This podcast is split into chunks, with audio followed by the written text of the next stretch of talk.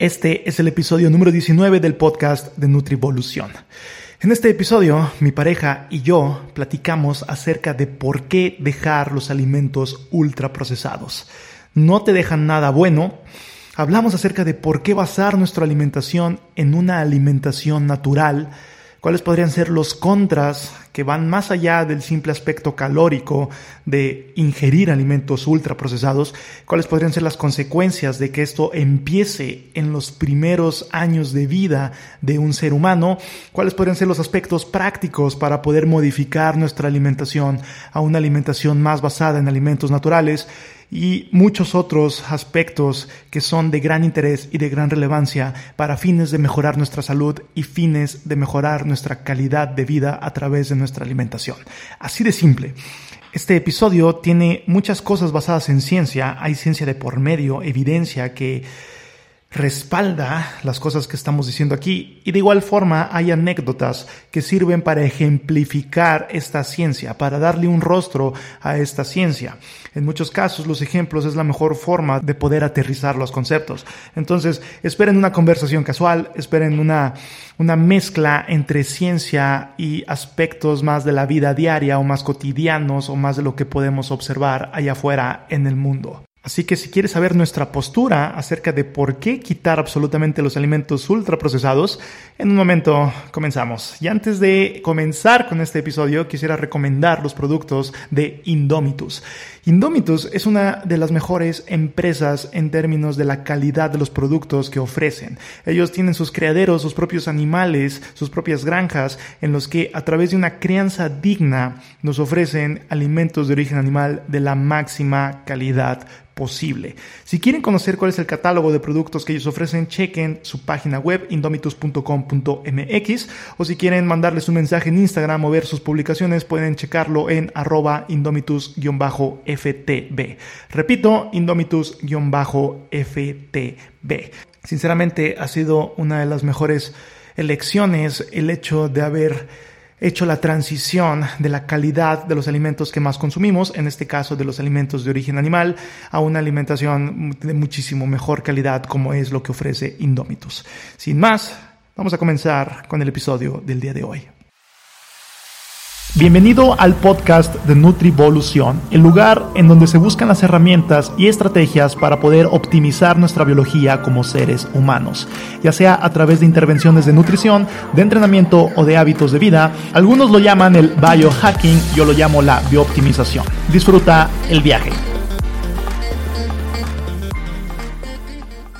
La idea para este podcast comenzó, bueno, realmente todo se puede remontar al debate de Gary Taubes contra Stefan Gallenet, que por cierto, aún no lo termino de ver, entonces no voy a emitir algún tipo de opinión al respecto hasta no acabarlo de ver, el cual pues necesitaría su propio episodio.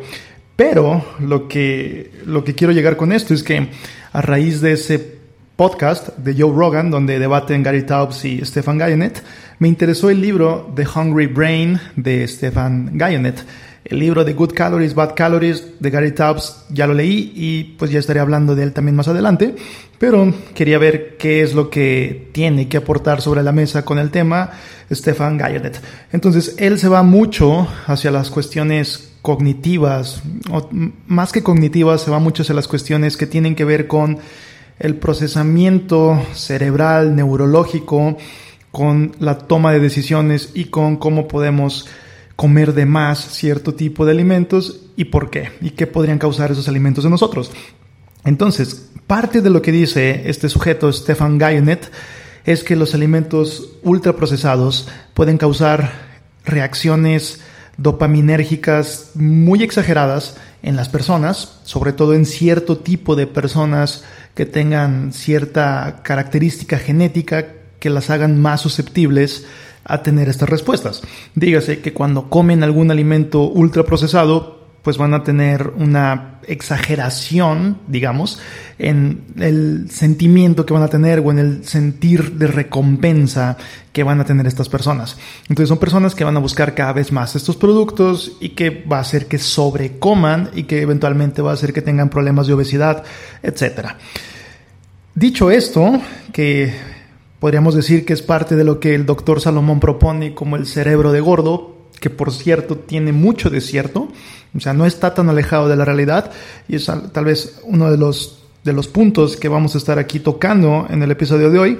Pero dicho esto, em, yo publiqué en mi Facebook, publiqué en la página de Nutrivolución, un estatus, un, un pensamiento a raíz de esta información y información que he recopilado en los últimos meses, em, tal vez tirándole a años, con respecto a una dieta natural y cuáles podrían ser los beneficios de esta.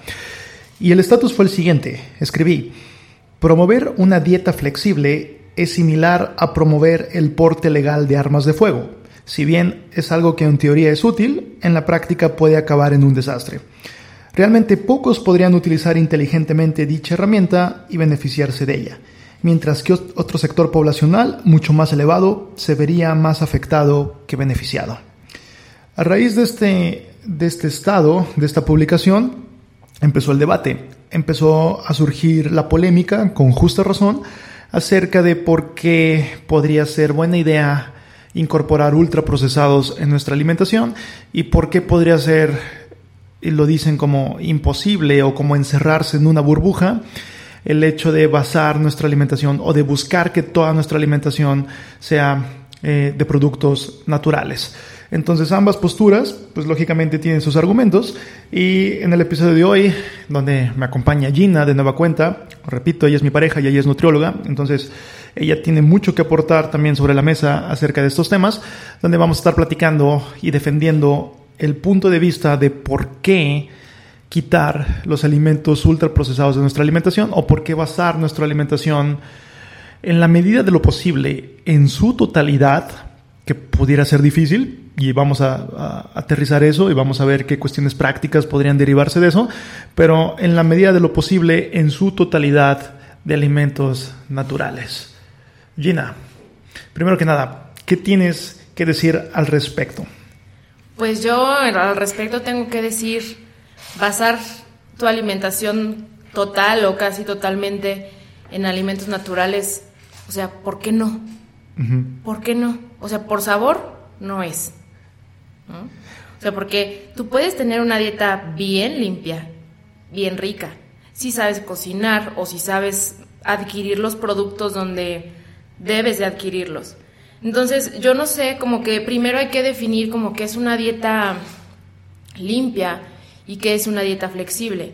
Porque yo lo que vi mucho en los comentarios de tu post es que la gente considera que los guisos son parte de la dieta flexible. O sea, ellos piensan que la dieta limpia es puro pollo con brócoli. O sea, lo que discutíamos la otra vez sobre las dietas de gimnasio. Y pues no, o sea, si tú compras tus alimentos en el mercado orgánico, o lo compras directamente de los productores que son de tu confianza, igualmente con tus productos lácteos. Entonces yo no le veo realmente cuál es como lo, lo sucio o la necesidad de contarlo como una dieta flexible. O sea, entonces incluso los que, los que están a favor de la dieta flexible están a favor de la dieta limpia. O sea, sí, o sea, es también como una falta de, de flexibilidad, o sea, sí, así tal cual, una falta de flexibilidad dentro del concepto de la dieta limpia. O sea, porque tú puedes hacer unos brownies, por ejemplo, de productos orgánicos, sí de azúcar, pero hay, hasta en los azúcares hay sus categorías. Entonces, pues puedes hacer unos brownies que tú los vas a procesar a lo mejor en tu casa y no va a ser un ultraprocesado. Obviamente todos los productos cocinados son procesados, pero no necesariamente será un ultraprocesado. Entonces, pues un brownie, a pesar de que se toma como de la dieta flexible, puede ser parte también de una dieta limpia. Todo va basado en qué concepto tienes de lo mismo. Además de que hay que tomar en cuenta que al ser productos de mejor calidad, también la calidad de ese brownie va a variar. No son los mismos los ingredientes que tú estás utilizando en tu casa para hacerlos a los que está utilizando, no sé, marinela si quieres, para hacer un pingüino. Entonces, primero hay que definir qué es una dieta limpia y qué es una dieta flexible, ¿no? Sí, porque en ambos casos pudiera ser como exagerado o pudiera haber una mala interpretación de qué significa cada cosa. Por ejemplo, en dieta limpia pudiera entenderse que es la clásica eh, dieta de gimnasio, obviamente exagerándolo, ¿no? Que es donde pura proteína magra, eh, con muy poca grasa, con muy pocos carbohidratos, entonces que básicamente... Puro vegetal verde. Puro vegetal y pura proteína magra, ¿no? Pura pechuga de pollo con vegetal. Eso es lo que se pudiera entender como dieta limpia y por el otro lado, también lo que se pudiera entender como dieta flexible es puro ultraprocesado. Tener ahí una gran cantidad de, de alimentos de la industria, gansitos, eh, refrescos, etcétera, etcétera. Y ni tan tan ni muy muy, obviamente en ambos casos es una exageración de lo que realmente podríamos decir que es el concepto de cada cosa. En el primer punto, la dieta limpia, pues podría ser considerada como algo basado en alimentos naturales, ¿no? Eh, no tiene que ser necesariamente peleado con, con dulces o con grasas, pueden ser parte. Digo, aquí en lo que nos estamos basando es que sean alimentos naturales. Entonces pudiera haber postres, por supuesto, pudiera haber guisos, por supuesto. Incluso pan. Incluso pan. Por ejemplo, ciertas preparaciones de pan, dígase pan artesanal o un pan casero, que va a marcar una gran diferencia a comparación de un pan de la industria, ¿no? Un pan hecho masivamente con un montón de cosas, conservadores, etcétera, etcétera. Entonces, ya vamos a pasar a, a ese punto de cuál podría ser la diferencia entre uno u otro, pero sí hay diferencia.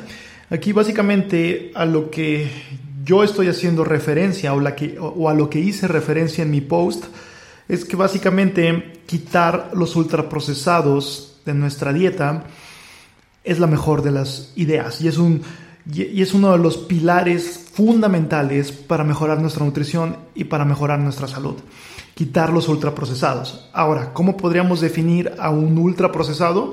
Pues podríamos decir que es un producto que mm, tiene un montón de ingredientes en su preparación e ingredientes específicamente que no han sido parte de la dieta del ser humano durante miles y miles y miles de años. Dígase hasta hace cerca de 70 años aproximadamente que comienza a salir estos productos, comienzan a formularse a través de distintos compuestos y estos compuestos no han sido parte realmente de la alimentación del ser humano durante miles y miles de años. Esa sería una característica del ultraprocesado. O sea que en lo que viene la etiqueta, así en pocas palabras, es un chorro de ingredientes, ingredientes que tú no puedes comprar más que en la farmacia. Por ejemplo, si ves eh, en la lista de ingredientes, si ves goma guar, goma santana, benzoato de potasio. Entonces, si ves este tipo de ingredientes que tú no puedes adquirir fácilmente en una tienda de abarrotes en el mercado, eso es un ultraprocesado. O sea, todos los ingredientes que a lo mejor puedes conseguir en una tienda para, para chefs, para industria o, para, o en las farmacias. Pero si tú no puedes conseguirlo en el mercado o en el súper, pues seguramente es un producto que es ultraprocesado. Sí, y como dice Michael Pollan, del cual ya hablamos en el, en el episodio donde hablamos de la cocina, pero como dice Michael Pollan, que si en la etiqueta hay ingredientes que ni siquiera puedes pronunciar o que se te hace muy difícil pronunciar porque te no, lona, no sé, cosas muy, muy, distintas a lo que estamos asociados con comida. O siglas como BHT. O siglas o cosas que tu abuelita no reconocería, o sea, si le dices una palabra a tu abuelita y no sabe qué es, o sea, si tú ves la, lista de ingredientes y le dices algo a tu abuelita y no entiendes algo, muy seguramente es algo que no podría ser como parte de una alimentación eh, más natural y que podríamos decir que también podría ser parte de los alimentos ultraprocesados. Entonces, básicamente esa, eh, empezando por definir los conceptos, ¿no? Esa podría ser la cuestión a la que se podría referir uno en una dieta limpia, que realmente sería una dieta natural, no está peleada, repito, con grasas, con azúcares, sí está peleada con ultraprocesados, y es precisamente el punto. Y por el otro lado, la dieta flexible. Em, ¿Cómo podríamos definir dieta flexible? Los que defienden este esquema lo definen como, como un esquema de alimentación en el que están permitidos los ultraprocesados. Estoy tratando de ser lo más justo aquí en cuestión de cómo lo definen ellos, Digo, no se hace énfasis en su consumo, no se exagera. se trata de mantener en proporciones adecuadas y estoy completamente de acuerdo con eso. Donde no estoy de acuerdo es que se diga o se fomente su consumo, aunque sea poco, pero para la mayoría de las personas dicho consumo pudiera no ser el más adecuado. Para la mayoría de las personas, estos alimentos pudieran causar respuestas que van a alterar el patrón de la conducta alimentaria normal y natural de un ser humano. No sé si tengas algo que agregar aquí. Sí, y yo pienso que, que la gente también tiene que saber que nosotros venimos de un punto en el que sí estábamos muy apegados a ese esquema de la dieta flexible, porque pues hasta hace, yo creo que tenemos un año siendo como muy partidarios de una dieta natural, o sea, muy, muy partidarios de una dieta natural. Incluso al inicio de, del año pasado, inicios de marzo, que fue cuando, cuando empezamos a vivir juntos, todavía incluíamos este tipo de, alimentos dentro de nuestra alimentación. Y Miguel, eh, de todas maneras, yo lo veía magro. A la que le hace bastante daño es a mí, pero, pero tú en cuanto a composición corporal estabas, estabas muy bien. Y, y entonces nosotros venimos de ahí. ¿Qué fue lo que empezó a suceder? Que bueno, pues esos productos a mí la verdad es que yo veo cambios a todos los niveles, desde la composición corporal hasta la calidad de la, de la piel, digamos. Y pues Miguel también empezó a tener ciertos problemillas ahí gastrointestinales. Y entonces lo que nosotros hicimos fue cambiar los alimentos que estábamos consumiendo y le dimos como un giro total a, las cosas como que nos gustaban. Voy a poner el ejemplo de la sopa maruchan. La sopa maruchan era algo que a ti te gustaba y lo consumías no seguido, pero lo consumías. Entonces, el primer paso que hicimos fue, bueno, la sopa maruchan al inicio no la eliminamos por completo, pero entonces, bueno, le quitamos el sobrecito ese como de caldo de pollo que viene y empezamos a ponerle caldo de pollo natural. Dejamos los fideos, agregamos algunos vegetales. Ya después nos dimos cuenta que eso no era suficiente y cambiamos totalmente los fideos. Y entonces los fideos era, era fideo normal de trigo duro. Eso tampoco ya en este momento nos resulta lo suficiente porque ya estamos en un punto en el que cocinamos incluso nuestro propio pan. Entonces yo creo que lo que sigue es cuando se nos antojen unos fideos, pues podemos también hacerlos en casa, o sea, todo, todo lo podemos aprender a hacer. Y hay veces que dicen, no, es que el tiempo que me va a tomar hacerlo, pues sí, pero también piensa que es el tiempo que te tocan hacer, que te toma hacer esos platillos, también es tiempo en el que estás activo y hasta cierto punto estás gastando un poco de calorías y aprendiendo. Es por eso que sí hay una gran diferencia entre tú ir a comprar una sopa maruchan y ponerle agua caliente a prepararla desde cero. Sí, aquí y agregando un poquito, eh, como bien comentabas al inicio de que estábamos viendo juntos, sí teníamos estos alimentos e incluso así yo tenía el porcentaje de grasa muy bajo, e incluso así pude llegar a un porcentaje de grasa muy, muy, muy bajo, a través, lógicamente, de, controlar otras cosas, ¿no? O sea, aquí sí estamos hablando de un esquema de dieta flexible, em, que es tener cierto control con los macros y ya de ahí de dónde vienen esos macros, pues siempre y cuando haya mayor proporcionalidad de naturales puede haber cierta cantidad de ultraprocesados y así lo hacíamos. Em, entonces, para mí funcionó eh, sobre eh, aquí en cuestión composición corporal, porque a lo que voy es que aún y cuando me funcioné en ese aspecto, yo siendo una persona cuya genética, digamos, no aparentemente no me hace tanto daño consumir esos alimentos, o sea que podríamos decir, ah, bueno, es que tiene una tendencia a la delgadez, puede comer más de eso, no pasa, no pasa nada. Pero a pesar de eso, sí pasó algo. Digo, obviamente hay más factores que se vinculan, pero al final del día sí hubo repercusiones a la salud, dígase inflamación intestinal, em, dígase repercusiones em, a través de, estos, de este consumo de productos que si bien no era mucho, pero sí era constante, que bueno, eventualmente vino a formar parte de un problema, aun y cuando yo creía que no iba a tener problema con eso. Eh, eso, eso en primer punto. Ahora, en segundo, si nosotros eh, volteamos a ver a, a las personas en general de manera estadística, pues sí hay un gran sector poblacional que no solamente le afecta en salud, sino también en composición corporal de una manera muy, muy drástica. Entonces, sí hay un problema grande, y aquí quiero vincular el punto que menciona Stefan Gallonet en su libro, The Hungry Brain, donde nos dice que estas formulaciones de los productos ultraprocesados que tienen su porción de grasa, su porción de azúcar y sodio, que estas formulaciones están meticulosamente diseñadas para que causen una respuesta eh, anormal en nuestra dopamina, haciéndolo algo muy semejante a lo que podríamos decir una adicción. Entonces, esto puede detonar que consumamos de más. Entonces, yo me controlaba hasta cierto punto porque no estoy tan perjudicado en mi leptina y en otros procesos para la cuestión de, de la saciedad. Pero muchas personas no están en ese, en ese punto. Para muchas personas les afecta muchísimo más de lo que a mí me afectó. Entonces, no es algo que se tenga que tomar con... Con, con, ligereza. Con, ligereza, exacto. No es algo que sea para menos, no es algo que tengamos que o que podamos dejar de voltear a ver, es algo que sí influye y mucho. Entonces, ese es el punto aquí, ¿no? ¿Cómo puede causar una respuesta anormal y queremos consumir más de esto? También hay un libro que se llama Sugar, Salt, eh, fat o Fat Sugar Salt, algo así, el orden no me acuerdo, es de Michael Moss y de igual forma habla de cómo han invertido millones en investigación para formular productos cada vez más adictivos a través de formulaciones de estos ingredientes y de otros ingredientes que pudieran causar dicha, dicha adicción. Entonces, al inicio comentabas, Gina, ¿por qué no? ¿Por qué no basarnos en una alimentación natural. Eh, y es lo que no entiendo, porque muchas personas podrían estar en contra de basarnos en una alimentación natural, ¿no? que en su totalidad, en la medida de lo posible.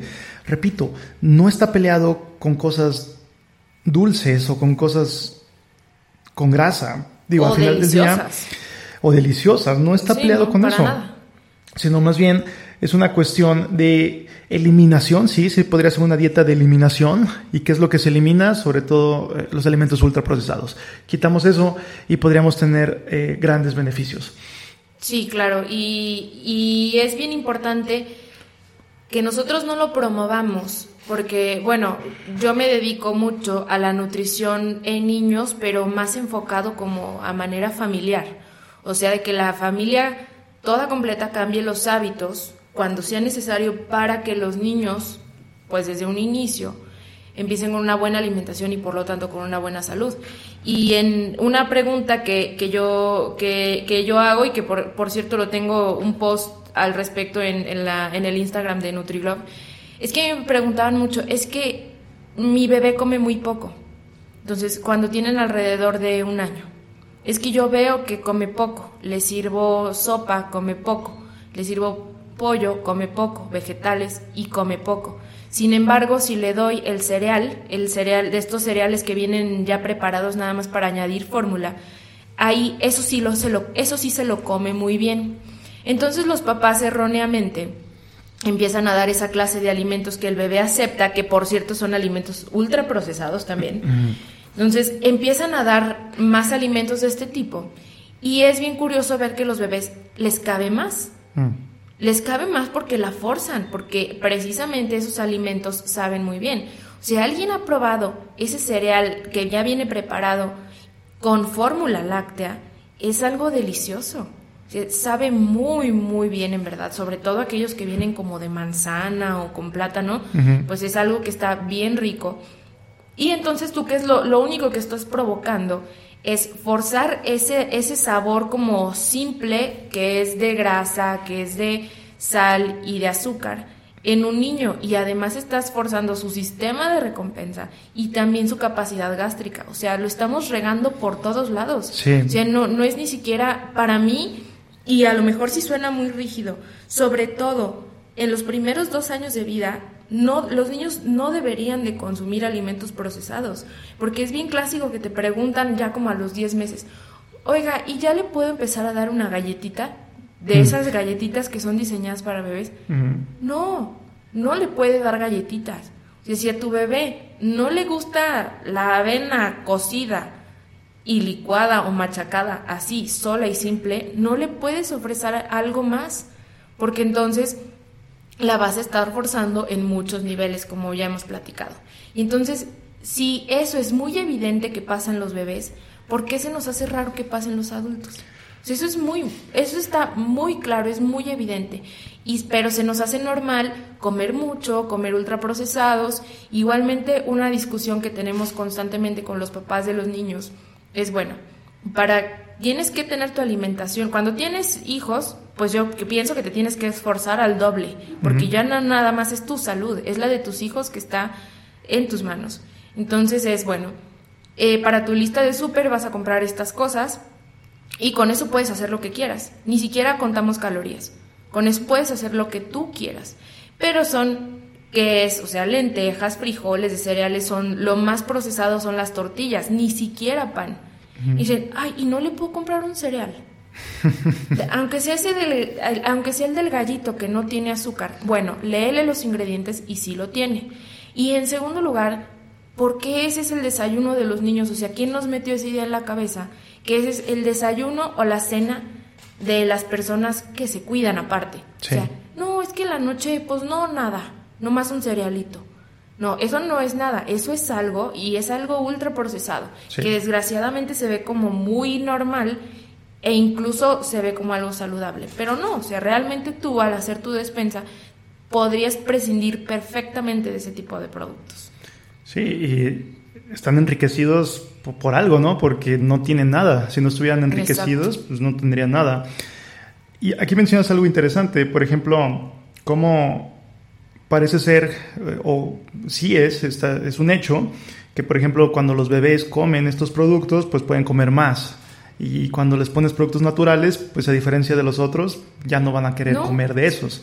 Y, es, normal, o sea, es parte de la regulación este, que, de la ingesta. Sí, claro, y que se altera cuando incorporamos estos productos, ¿no? O sea, todo se altera, todo el sistema.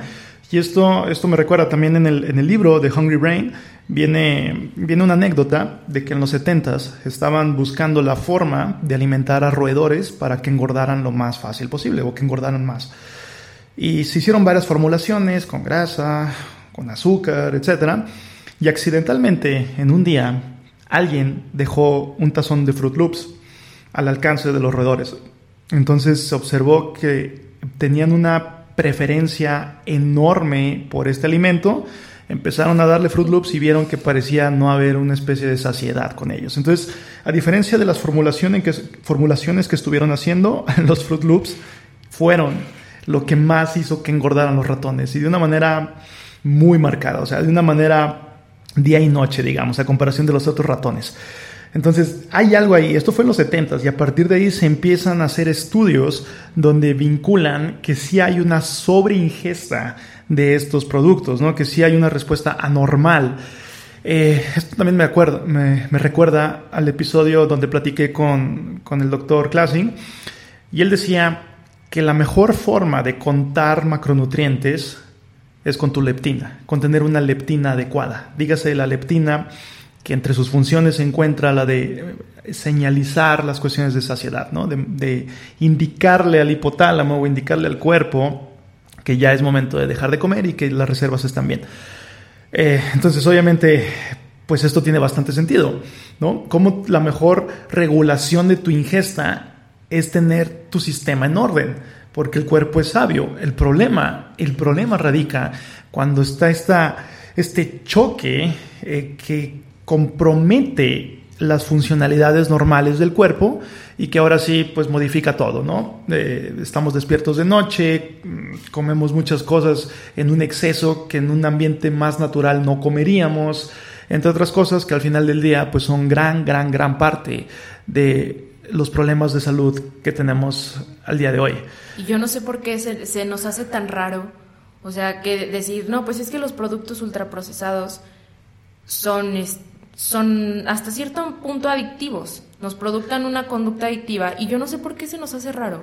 Si es sabiduría ancestral que siempre hay lugar para el postre. o sea, eso se ha dicho, yo, yo no sé cuánto tiempo tenga esa frase, pero indica que siempre se ha sabido que siempre va a haber más lugar. O sea, aunque ya estés lleno, y si te ponen una rebanada de pastel en la cara, te la vas a comer porque siempre hay un lugarcito para comerte un postre. Sí, vete a un buffet eh, vas a comer todo y si hay barra de postres vas a comer... Le vas a entrar. También. Y, Sí. y no solamente un solo postre, le vas a entrar a varios, seguramente, ¿no?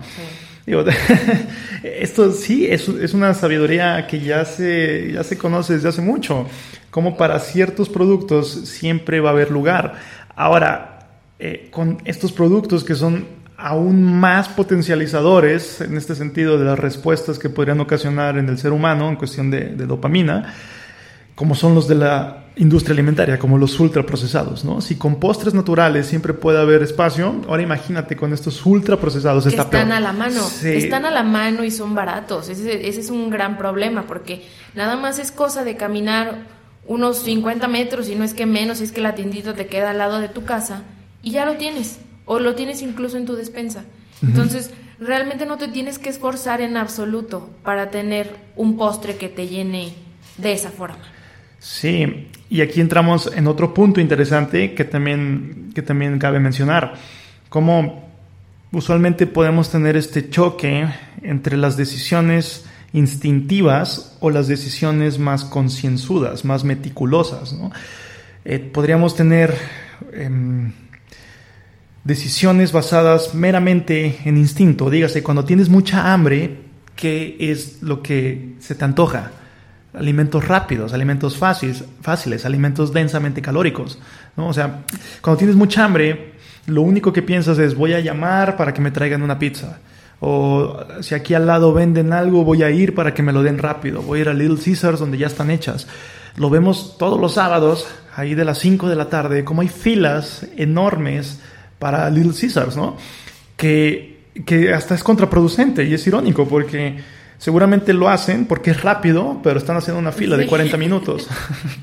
Entonces no, no, no tiene mucho sentido eso. Digo, ese mismo tiempo, en vez de estar ahí parados bajo el sol esperando a que, a que puedan pasar para pedir su pizza y llevársela, pues podrían invertirlos en hacer una preparación, ¿no? Incluso una pizza casera. O sea, no estoy en contra de la pizza como tal. Sí de la pizza a granel industrializada, a diferencia de algo muchísimo más casero que tenga ingredientes de mejor calidad. Claro. Entonces, de ese mismo tiempo podría ser invertido en eso. Pero aquí a lo que voy es cómo está este, este choque entre las decisiones que podemos tomar por instinto o las decisiones que podemos tomar basadas en largo plazo o basadas ya en un, en un raciocinio o en, o en tener más conciencia de lo que estamos haciendo y por qué lo estamos haciendo. Si tenemos mucha hambre, pero pero analizamos mejor la situación, eh, tenemos cierto objetivo, eh, sabemos esperar, entonces mm, podemos llegar a una mejor decisión. Podemos decir, tal vez lo mejor no sea ir a esta gratificación a corto plazo, tal vez lo mejor no sea ir por la pizza fácil, tal vez lo mejor a largo plazo es cuidar mi alimentación, eh, basarme en cierto tipo de alimentos y eventualmente tener una mejor salud en el largo plazo. Sí, claro. Y a mí me gustaría vincularlo aquí con hasta con una cuestión económica. O sea, uno de los de los grandes peros que le que la mayoría le ponen a una alimentación natural o incluso a la alimentación orgánica es el precio. Sí, no, es que no lo hago porque me va a salir muy caro. O es muy es mucho más caro comprar una pizza en un restaurante italiano, sí, que comprarlo en Little Caesars, por ejemplo. Entonces, lo que, lo que yo veo que ha, ha sucedido en nuestro caso es que, no sé si recuerdas un día, así que, que dijimos, ah, no, sí, ya, eh, vámonos por, por unos tacos. Y entonces, no sé si recuerdas que, que acordamos mejor no hacerlo, porque en esos tacos nos íbamos a gastar lo que podríamos comprar de medio kilo de carne. Y no lo hicimos. Y pues, por supuesto que no lo hicimos y mejor elegimos comprar carne orgánica con ese dinero que íbamos a destinar a comernos unos tacos. Entonces, hasta, hasta el tú tener esta filosofía de que tus alimentos van a ser orgánicos o de origen, o de origen natural, como, como tú lo quieras llevar, te va a llevar a tomar mejores decisiones hasta económicas y entonces no vas a gastar más dinero, vas a gastar lo mismo porque vas a dejar de gastar en alimentos que no te conviene consumir. Sí, es tener cierto presupuesto para destinarlo a eso. Entonces, tú decides cómo lo administras. En muchos casos, las personas comen fuera muchas veces y comer fuera es caro. En la, gran, gran mayoría de las veces, comer fuera es caro.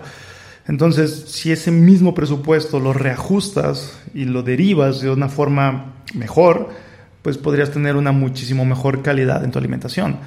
Em, ahora, otro punto aquí que, también quiero, quiero mencionar es con respecto a que se habla de obsesión, se habla de, de que estar muy enfocado en basar tu alimentación en alimentos naturales puede caer en la obsesión o puede ser algo obsesivo y sería como cerrarte en una burbuja o sería como, como tratar de vivir en un mundo perfecto, digamos, con una especie de utopía.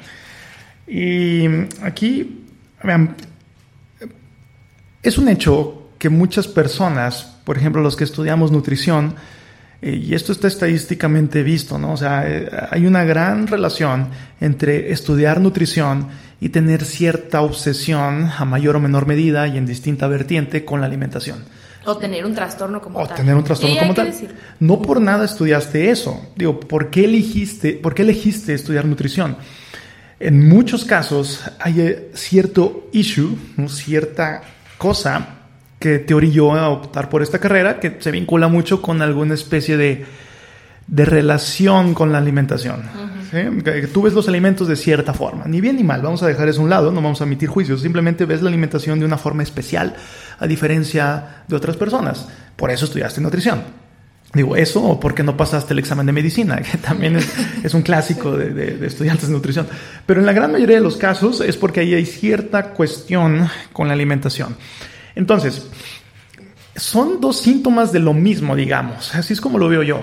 Si bien estoy de acuerdo que basar tu alimentos naturales puede caer en lo obsesivo, estoy 100% de acuerdo, no tengo ningún pero con eso, pero de la misma forma, contar tus macronutrientes, dígase lo que hacen muchos en un esquema flexible, porque lógicamente tienen que saber cuánto aportar de ultraprocesados y cómo se sabe esto, pues sabiendo cuáles son tus requisitos de macronutrientes y sabiendo cuánto estás consumiendo de los mismos. Entonces así ya tienes una idea, los cuentas y ya sabes, por ejemplo, si te quedan 400 kilocalorías, ah, bueno, ya puedo meter un paquete de galletas. El detalle con eso es que eh, volvemos a lo mismo, recae en una obsesión. De igual forma, contar y pesar todo lo que estás comiendo no es algo sano, no, no es algo sano, no es una relación positiva con los alimentos, es una obsesión.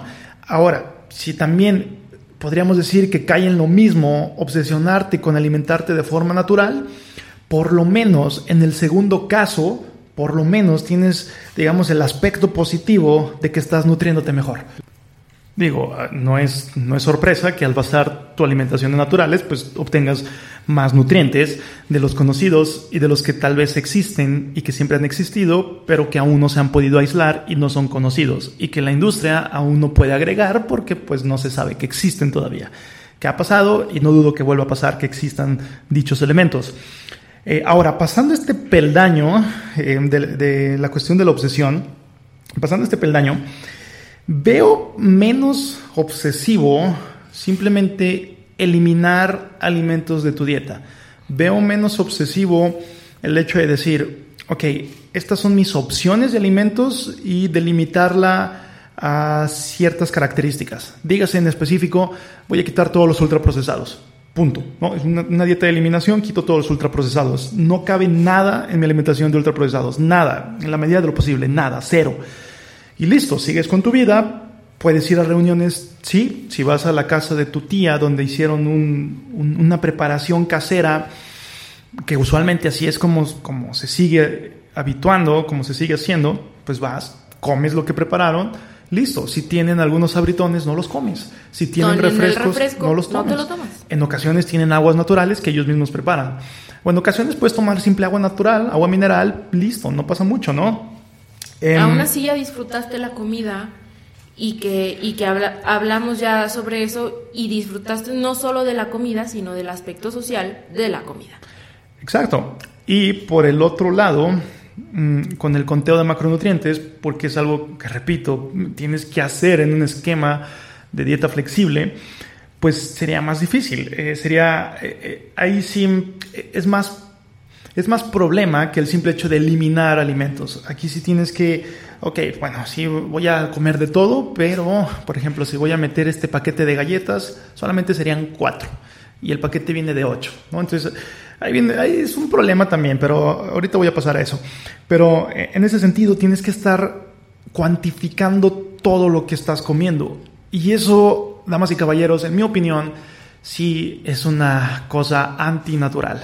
Eh, sí, es, eh, sí es más problema o si está más alejado de una buena relación con la alimentación que el simple hecho de basar tus alimentos en naturales y de decir estos alimentos no voy a consumir. ¿Me explico? Entonces, ahora, pasando ahora sí al punto de comer solamente cuatro del paquete de ocho, pues retomando lo que dicen los estudios acerca de la supuesta adicción, y digo supuesta porque aquí podríamos entrar en controversia según la definición de adicción, pero sin duda es algo muy cercano a ella. Si no es adicción como tal, sin duda es algo muy cercano a una adicción que puede ocasionar estos alimentos. Entonces, es muy difícil que nada más te vayas a comer tres o cuatro cuando el paquete es de ocho. Si lo abres, digo, tienes que tener una fuerza de voluntad de acero para poder moderarte en ese sentido. Y yo en muchas ocasiones he dicho que para muchas personas, puede ser más fácil la abstinencia durante cierto tiempo, dígase por ejemplo en un protocolo de ayuno, em, que la moderación durante todo el tiempo. ¿Me explico? Entonces, pues en ese sentido, mejor no compres el paquete, eh, espera a que, el, que, el antojo pase. Mm, de, entrada, de preferencia que no esté adentro de tu casa, porque al momento en que es parte de tu ambiente, pues es mucho más probable que caigas en, en consumirlo. Entonces, de entrada eso. Pero suponiendo que ahí esté el paquete y que empieces a comer de él, es muchísimo, muy probable que, que, vayas a comértelo todo. Es como decirle a un alcohólico que nada más te tomes una cerveza, ¿no? un alcohólico que está en recuperación, es como decirle, ok, bueno, pues nada más una, tómate una, pero una, ¿no? Porque después ya está mal, te vas a poner ebrio y no es lo que queremos que te pongas.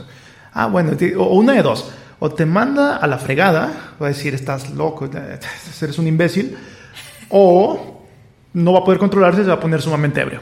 Cualquiera de las dos cosas va a pasar. Es una referencia que, que fíjate, yo he hecho varias veces en mi consultorio y yo he dicho que, que, que ciertas personas gordas somos como los alcohólicos. O sea, porque es cosa de recaer. O sea, porque, y, y, y siempre lo hablo con la mayoría de mis pacientes, sobre todo aquellos que, que tienen o tenemos un historial de, de, obesidad, de haber sido como con una tendencia a la obesidad desde niños. O sea, ese que siempre fue gordito.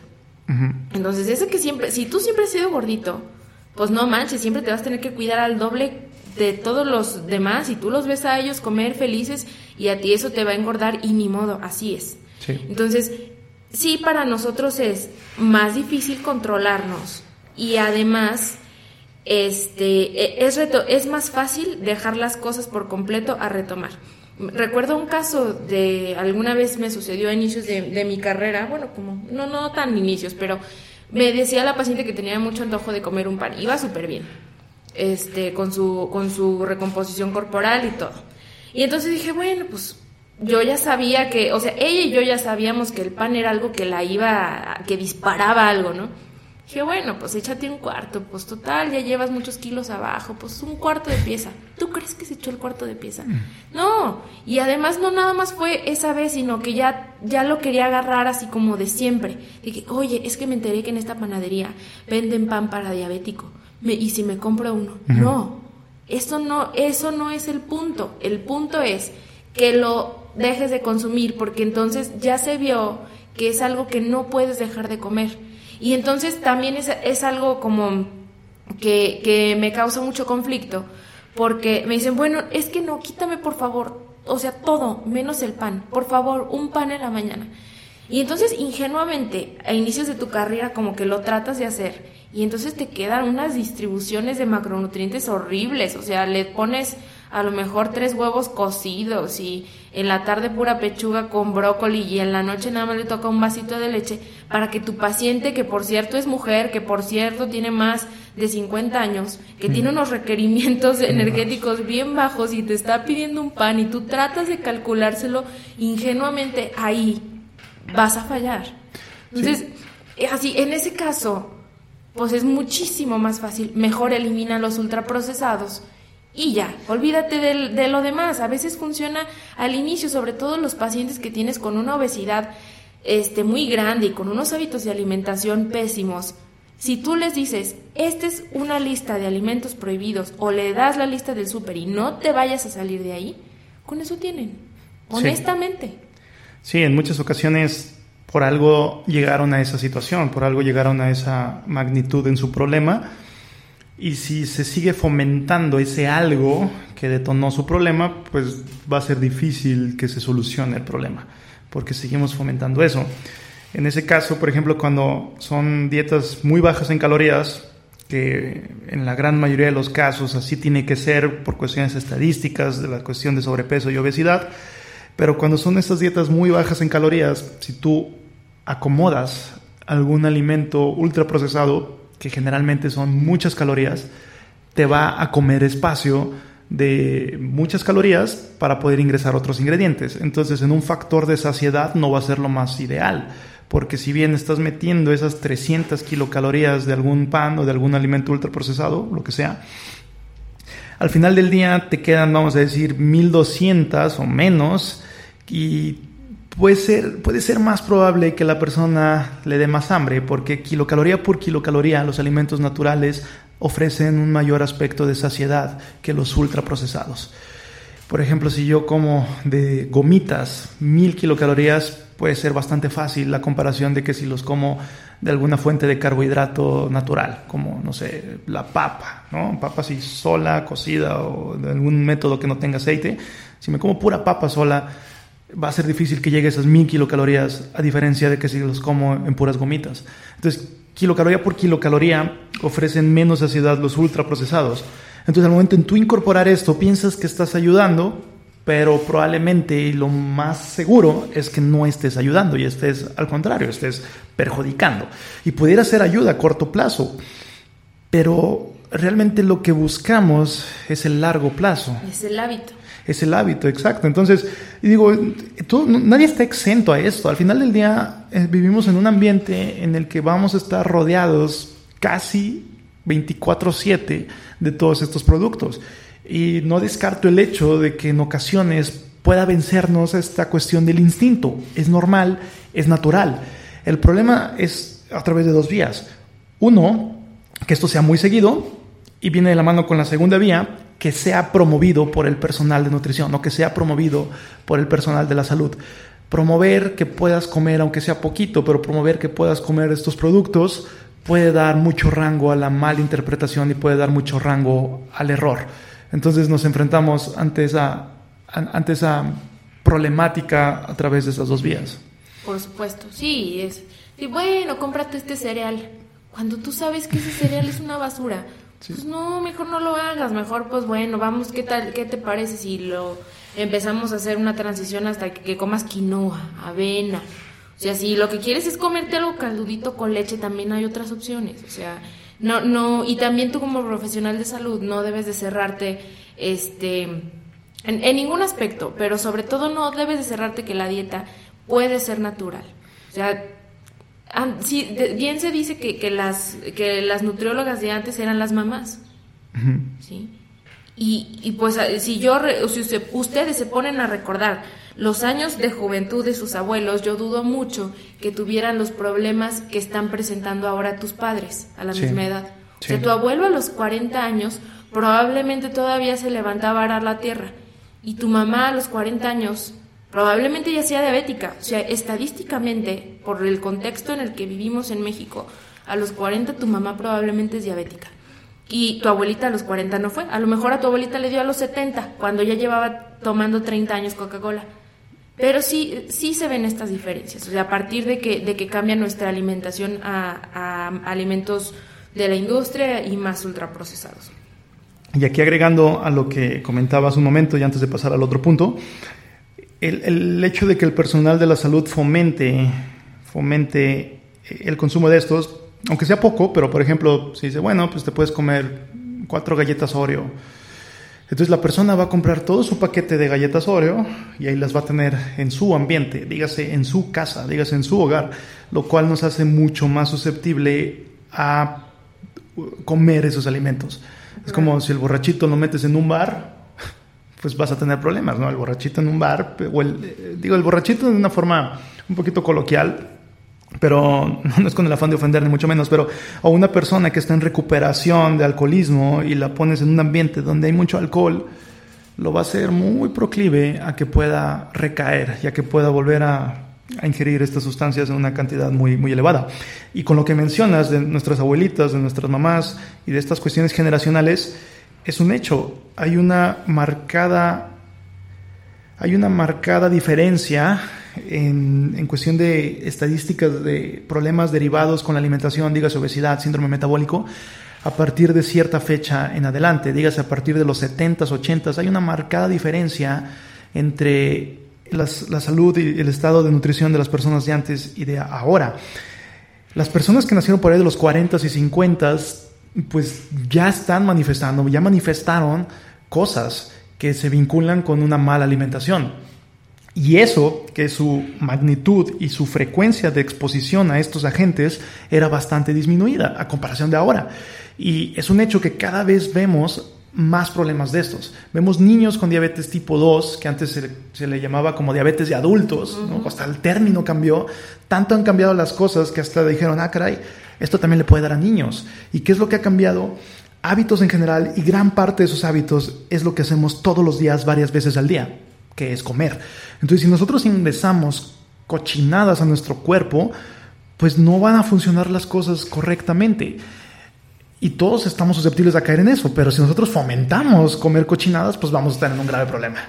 Entonces, de eso se trata, ¿no? De, se trata de, de no caer en eso, de fomentar este consumo. Sí, porque ¿qué va a pasar eh, a nuestra generación? O sea, los niños que nacimos en los 80s, 90s, ¿Sí? que, y los 2000 también. Los niños que, que son, están naciendo al día sí, de hoy. Claro, o sea, que mira, yo, yo pienso que, que al día de hoy sí hay un poquito de más conciencia, pero todos los que nacimos en 80s, 90s y, y, y al principio del 2000, pues son, son niños alimentados a fórmula.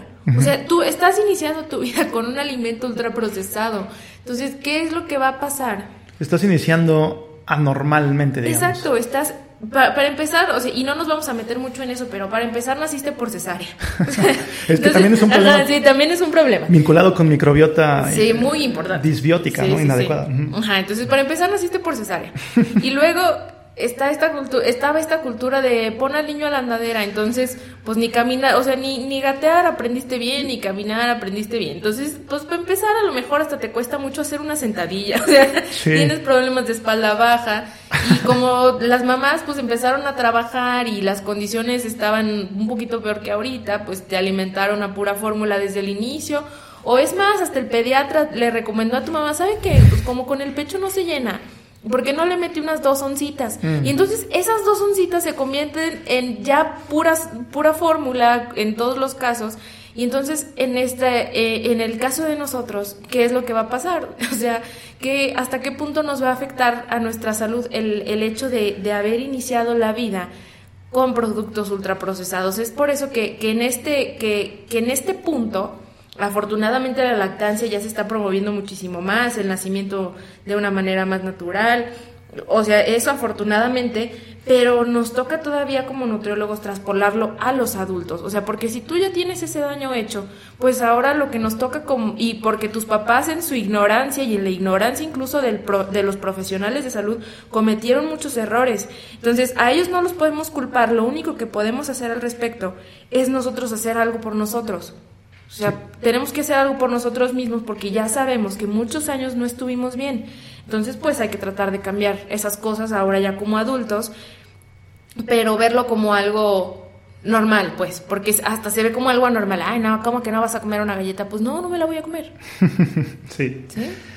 Es, ahorita que mencionas eso, de iniciar la vida mal, lo puedo lo puedo ejemplificar como si tú inicias un videojuego, o si tú prendes tu, tu, tu, Xbox, pero empiezas agarrando el control al revés, ¿no? O sea, empiezas chueco, ¿no? Empiezas con el control al revés y eso pues te va, va a modificar todo lo que vaya a suceder después. Que se puede eventualmente poner el control derecho, dígase regular. O te puedes adaptar para usarlo al revés. también. Que, es lo que sucede mucho, ¿no? Sí, sí, sí. Dígase, adaptar para usarlo al revés significaría seguir un, esquema de dieta flexible. ¿no? es decir, bueno, voy a meter mis, mis macros aquí de esto. Voy a inventar una máquina para. Que sería otra opción, y digo, o sea, no es precisamente. Eh, o sea, podría ser una opción y podría ser útil, pero ¿a qué costo? No se sabe, ¿no? A lo mejor y agarrando el control al revés, siguiendo esta analogía pues vas a tener problemas con, con, los dedos, ¿no? Como, como estás haciendo un movimiento medio incómodo, pues probablemente y a largo plazo no sea lo más ideal que agarrarlo como ergonómicamente esté más, más adecuado. Y empezando a cerrar este, este episodio ya en aspectos, eh, ya aterrizándolo, ya mencionamos algunos aspectos prácticos, pero ya aterrizándolo a aspectos mucho más prácticos, pues sí quiero mencionar que... Eh, sí se requiere disciplina, por supuesto que se requiere disciplina. Como para todo lo que vale la pena. Exactamente, para todo lo que vale la pena. Mucha gente que escucha este podcast y mucha gente que está a favor de la dieta flexible hace ejercicio. ¿Qué significa entrenar? ¿Qué significa ir al gimnasio eh, una hora cada día o no sé, cuatro o seis horas a la semana? ¿Qué significa eso? Significa disciplina, significa constancia, significa que unos días no vas a querer ir y que unos días preferirías quedarte en cama, preferirías quedarte cobijado, dormir, etcétera, pero que lo tienes que hacer. Digo, si al final del día tienes ese objetivo y te has puesto ese, ese hábito, entonces lo vas a hacer y requiere disciplina y unos días puede ser más difícil que otros, puede que unos días no vayas, totalmente comprensible. Pero al final del día requiere disciplina, sí, sí requiere disciplina, pero básicamente las cosas que valen la pena requieren esta disciplina. ¿no? Entonces, se me hace, se me hace un poco incoherente el hecho de que se quieran, eh, quieran tener, digamos, el hecho de que busquen disciplina en, en, ese aspecto, pero que la ignoren totalmente en otro aspecto que es igual o más importante como lo que comemos, como lo que nos alimentamos. Entonces, eh, no nos perdemos de mucho al momento de quitarnos los ultraprocesados, siempre y cuando sepamos cómo como no extrañarlos y aquí es donde aplica el hecho de aprender a cocinar. Sí, claro, o sea, yo, mira, en pocas palabras te diría, no la forces para comer mal, o sea, para mí es forzarla, para mí es la verdad, sí. o sea, es, la estás forzando para seguirte dando permisitos, entonces, no la forces, mejor no te des permiso y ya si recaes, pues una vez, lo puedes volver a retomar de una manera más fácil que si, no, todos los días me voy a dar un chancecito de algo. Sí, es como, el, bueno, ya está, incluso hay un término que es vamos a gordear, ¿no? O sea, sí, vamos a gordear, sí. Es un término que se aplica para pues el hecho de, dejarse ir. y no es lo mismo gordear una vez a la semana, una vez al mes, a querer gordear algo todas las tardes a las seis y media. Sí, o a las once y media y a las seis y media, ¿no? Así, sí, las papas en la mañana y las galletas en la tarde noche. O a las diez de la noche a la salida de la zona industrial, vámonos por alitas y cerveza. y al final de cuentas es un proceso, y es como todo proceso, eh, inicias eh, desde un punto, digamos, bajo y eventualmente vas escalando hasta terminar ese proceso o hasta mantener ese proceso, porque realmente nunca termina, siempre es un constante proceso, siempre hay que estar activo, un esfuerzo activo para que eso se pueda mantener. Em, por último, eh, sí hay ciertas personas que pudieran no tener tantos problemas conseguir un esquema flexible, pero son mínimos. Son personas que tienen buena cuestión hormonal, unas respuestas adecuadas en su insulina, a su sensibilidad en la insulina y de igual forma en su sensibilidad en la leptina, respuestas no exageradas en las eh, en las reacciones dopaminérgicas tras consumir ciertos alimentos, personas que son físicamente muy activas, personas que no tienen un historial de obesidad, personas que no tienen actualmente problemas eh, metabólicos. Entonces son pocas. O sea, y, siendo muy, muy honesta y, marcándolo como algo muy importante, la mayoría de las personas que pueden tener una dieta flexible son hombres. si eres mujer, por favor, no lo hagas. O sea, si quieres de repente comer eh, un chocolate dentro de tu ciudad, busca una, una chocolatería que haga un chocolate con 80% cacao. De verdad. Y vas a comprar menos porque seguramente es caro. y no lo hagas de todos los días y por favor no la forces para comer igual que tu novio o que tu esposo.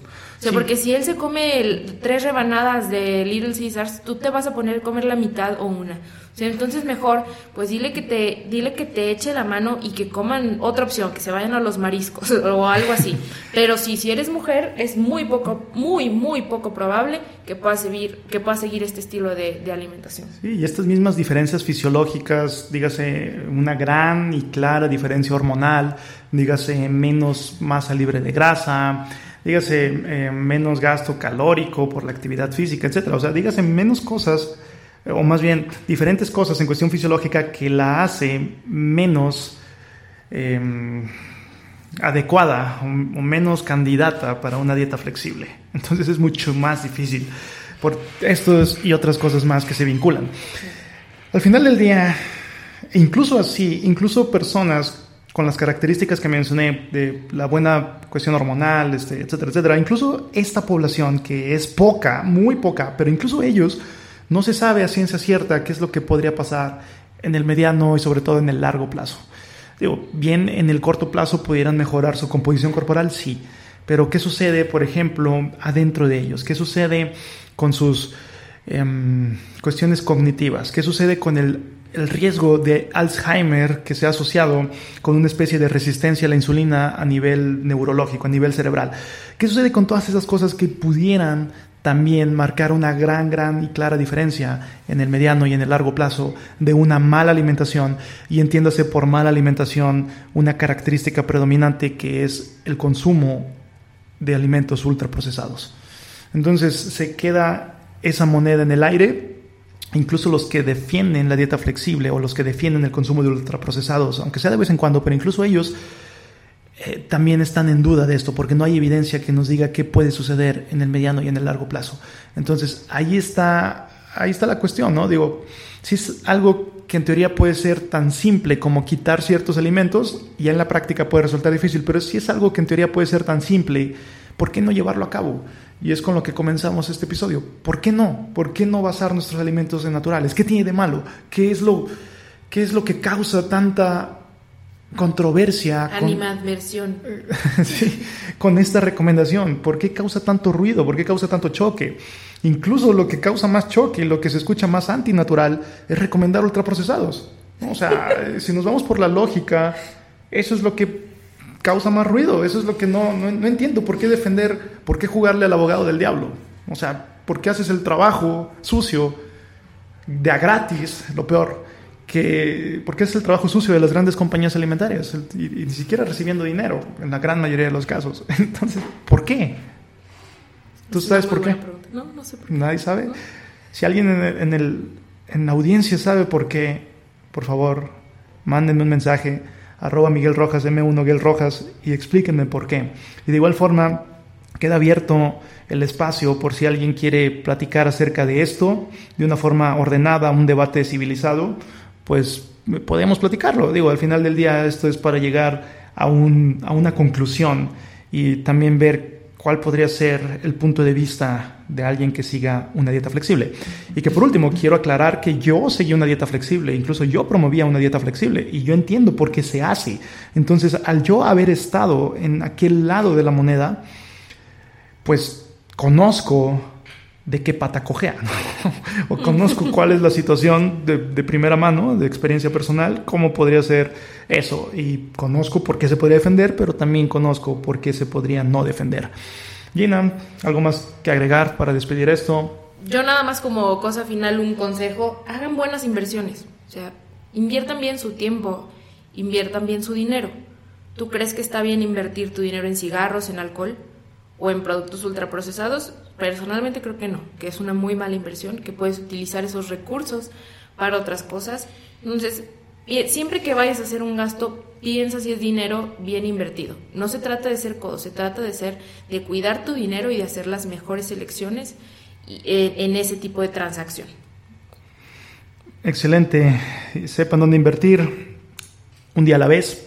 Dígase, puede que un día falles 100%, pero al día siguiente es un nuevo día para comenzar duerman bien, mediten y sean conscientes. No se, no se estresen tanto, que también pueden ser los proclives a más alimentos de estos.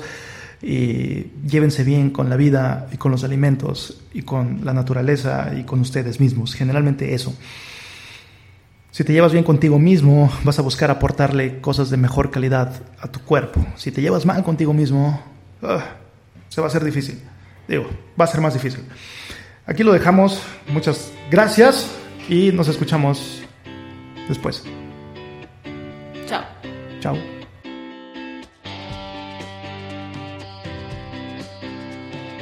Y aquí Miguel de Nueva Cuenta, solo para recordarte que mi página web es nutrivolución.com por si quieres checar más de mi trabajo.